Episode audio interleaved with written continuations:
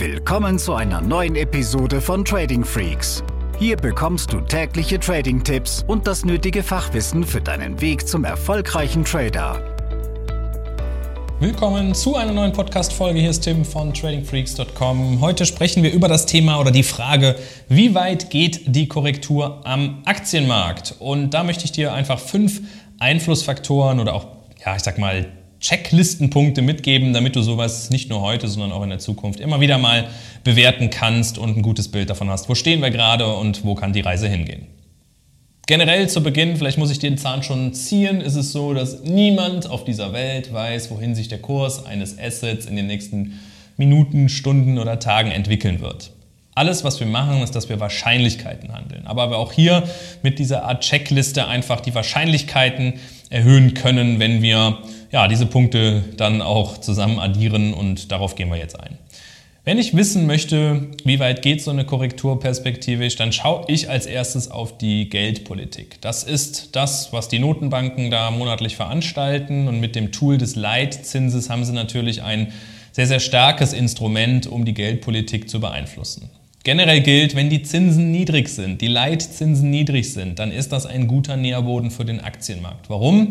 Weil der Gegenspieler des Aktienmarktes, der Anleihemarkt, sehr zinssensibel ist. Und wenn die Zinsen niedrig sind, dann gibt es dort eben nicht so viel Renditen zu holen aus den Coupons, weshalb viele Investoren dann auch Geld aus dem Anleihemarkt abziehen und dann eher in den Aktienmarkt äh, setzen. Andersrum, wenn die Zinsen wieder ansteigen, dann kann es sein, dass Anleihemärkte interessanter werden und Aktienmärkte etwas leiden, weil dort Geld wieder abgezogen wird und die großen Investoren in die sichereren Häfen gehen, also den Anleihemarkt.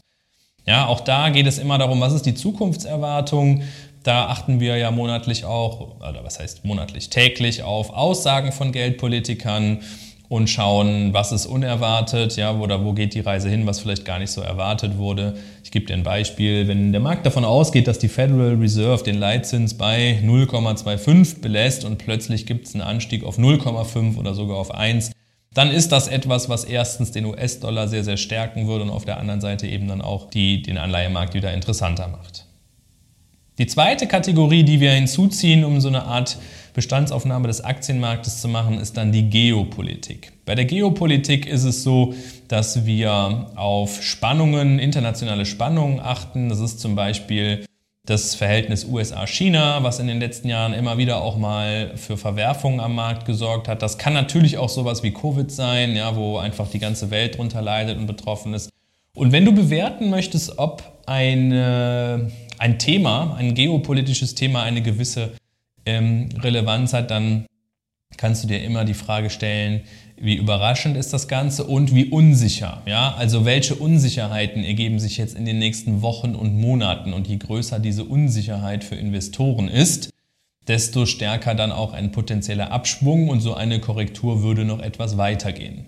Übrigens sprechen wir von einer Korrektur immer bis 20% Minus und ab 20% Minus vom letzten Hoch, zum Beispiel Allzeithoch, ist es dann ein Crash.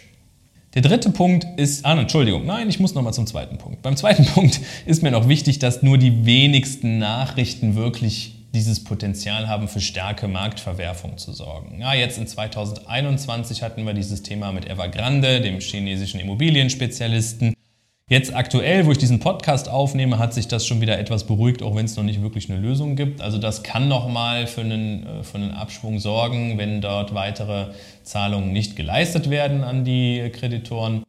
Um, dann ja, kann man das hinzunehmen. Aber macht dir auch da generell klar, dass Zeitungen oder generell Medien immer mehr negative Nachrichten publizieren werden als positive, weil es sich einfach besser verkauft. Und da solltest du dich nicht in irgendeine Ecke drängen lassen, sondern versucht es immer so neutral wie möglich zu sehen.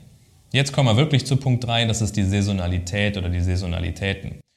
Wir können anhand von historischem Datenmaterial natürlich auch mittlerweile schon ganz gute Auswertungen fahren, in welchen Monaten zum Beispiel der DAX oder der SP 500 stark war und in welchen er eher schwach war und daraus Ableitungen dann für, den, für das nächste Jahr treffen, wie es dann in dem jeweiligen Monat wieder aussieht. Weil Börsenaufzeichnungen gibt es ja jetzt schon ein paar Jahre, Jahrzehnte, auch schon Jahrhunderte und je mehr Quantität man da hat, desto ja, verlässlicher wird dann auch die Aussage über eine Saisonalität. Im DAX ist es zum Beispiel so, dass wir im September, Oktober durchaus schwächere Monate haben und das auch schon mal helfen kann bei einer Investmententscheidung. Und deshalb haben wir das hier als einen der fünf Punkte mit aufgeführt, ruhig auch mal auf Saisonalitäten zu achten. Der vierte Punkt ist die Korrelation, also zum Beispiel, wie verhält sich der SP 500 zum DAX. Ja, hier möchte ich nämlich direkt darauf hinweisen, der SP 500 ist der größte US-Index ja, mit ähm, 500 großen, in der Regel nach Marktkapitalisierung vertretenen US-Unternehmen und ist so der Leitwolf der Aktienmärkte. Und der DAX wird sich selten der Entwicklung des SP 500 entziehen können. Wenn ich generell wissen will, wann steige ich im DAX wieder ein als Investor oder als Swing Trader, dann macht es durchaus Sinn, auch mal einen Blick auf den S&P 500 zu werfen. Und auch da kann man natürlich dann die im Punkt 3 vorgestellten Saisonalitäten mit hinzuziehen. Dann ist es so, als fünfter Punkt haben wir noch die Charttechnik oder auch Price Action, dass wir einfach wirklich auch sagen können, hey, das, was historisch in so einem Orderbuch passiert ist, das hat auch tatsächlich Aussagen für die Zukunft, weshalb auch da und große Unterstützungs- oder Widerstandslevel immer noch sehr, sehr gut genutzt werden können. Und es muss gar kein Hexenwerk sein. Geh in das Chartprogramm deiner Wahl, wie Guidance oder TradingView oder meinetwegen auch bei deiner Broker-Software und schau dir mal bewusst das Big Picture an. Geh mal in den Wochenchart oder den Daily, den D1 und guck dir da mal ganz wirklich neutral an, was da nun mal gerade passiert und du markierst dir mal die markanten Widerstände und Unterstützung, ja, zum Beispiel die Hochpunkte oder die lokalen Tiefs, die du da siehst also die wirklich sofort ins Auge springen, wo du weißt, okay, ich bin nicht der Einzige, der das sieht, sondern das sehen wahrscheinlich auch noch sehr, sehr viele andere Marktteilnehmer. Dieses Thema der Charttechnik ist da durchaus wichtig. Ja? Also auch da, wenn wir jetzt ähm, vielleicht übergeordnet mit anziehender Geldpolitik das Problem hätten, dass Aktienmärkte fallen, dann kann es trotzdem sein, dass da unten ein Unterstützungsbereich kommt, der so hammerstark ist, dass wir in den nächsten Stunden oder auch Tagen eine Trendumkehr haben. Und es auch durchaus sein kann, dass das der Beginn eines monatelangen Korrektur- oder eines äh, Trendwechsels ist. Ja, also auch da ähm, die Charttechnik und das, was du an Unterstützung und Widerständen siehst, durchaus ernst nehmen und mit hinzuziehen. Nochmal abschließend, mir ist es wichtig, dass du weißt, dass das alles nur Wahrscheinlichkeiten sind und dass du diese fünf Punkte wie so eine Art Nutzwertanalyse aufbauen kannst und es mit hinzuziehst.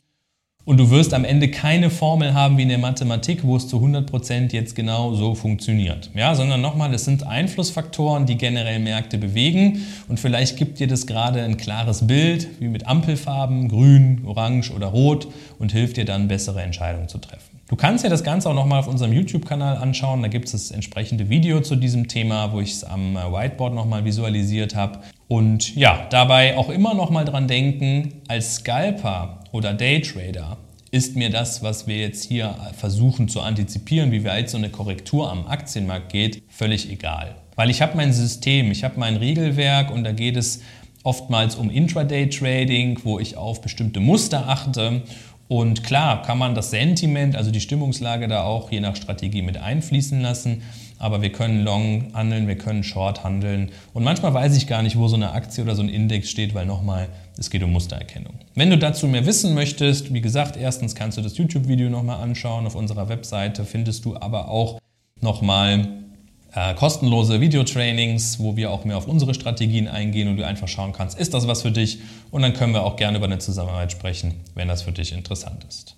Ich wünsche dir eine gute Restwoche und bis zum nächsten Podcast. Diese Episode ist zu Ende. Abonniere diesen Kanal für noch mehr Trading-Tipps und schau vorbei auf tradingfreaks.com.